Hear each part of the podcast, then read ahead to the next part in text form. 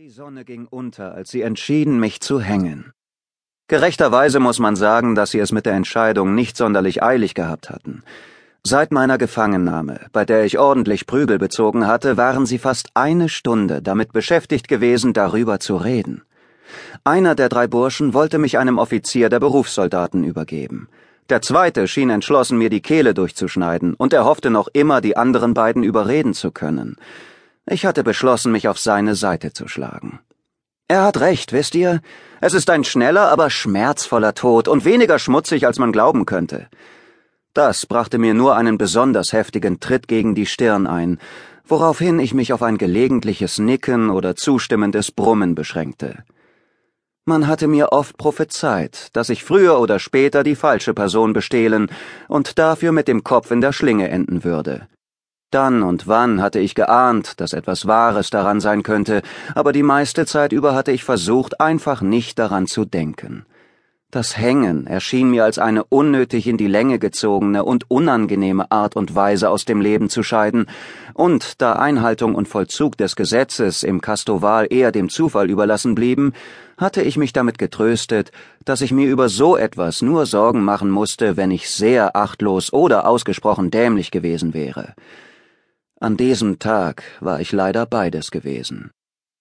Die Diskussion ging weiter, und ich folgte ihr so gut ich konnte, wich dabei dem einen oder anderen Schlag aus und versuchte heimlich die Hände frei zu bekommen. Trotz ihres Getues zweifelte ich kaum daran, dass die Burschen frühere Fischer waren und vermutlich von der Küste bei Aspira Nero stammten. Sie trugen keine Farben und keine Panzerung, abgesehen von Arm- und Kopfschutz aus Leder. Ihre bernsteinfarbene Haut war von der Gischt des Meeres gegerbt, und sie sprachen mit einem schweren Akzent. Hinzu kamen eher derbe Manieren, wie ich am eigenen Leib erfahren musste. Sie brauchten so lange, sich zu einigen, dass ich riskierte, vor Langeweile zu sterben. Einer von ihnen, der Größte, das Gesicht über dem wuchernden Bart glänzend und gerötet, drehte sich zu mir um und knurrte Hast du gehört? Wir knüpfen dich auf. Er war derjenige, der sich die ganze Zeit über fürs Hängen ausgesprochen hatte. Es ist meinen Ohren nicht entgangen. Allerdings glaube ich noch immer, dass das mit der durchgeschnittenen Kehle besser wäre.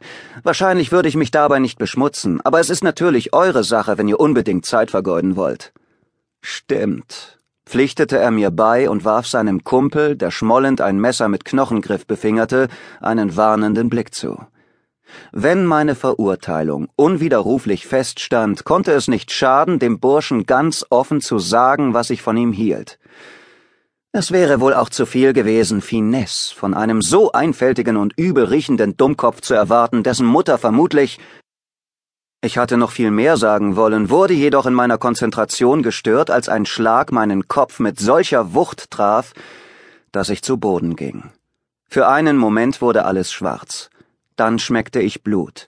Und obwohl das Blut mit Dreck vermischt war, wusste ich doch, dass ich nicht länger auf dem Boden lag.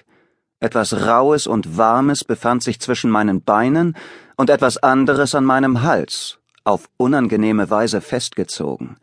Das warme Ding identifizierte sich mit einem verärgerten Vian. Das andere Objekt erkannte ich ohne Hilfe. Ich zog in Erwägung, nicht die Augen zu öffnen, obwohl das kaum etwas zu nützen schien. Dann fiel mir ein, dass ich nicht im Dunkeln sterben wollte. Ein enttäuschender Anblick erwartete mich. Alles war so wie in meiner Erinnerung. Die kurvenreiche Straße erstreckte sich noch immer links von uns, und es herrschte dichter Verkehr auf ihr, viele Leute waren zum Feldlager unterwegs, der Fischerkarren stand noch immer im Gras, und die alte Buche erhob sich dort, wo sie sich den ganzen Nachmittag erhoben hatte. Allerdings sah ich sie jetzt aus einem anderen Blickwinkel, denn ich hing an einem ihrer Äste. Der Mond stand jetzt klar am Himmel, die Sonne war fast verschwunden.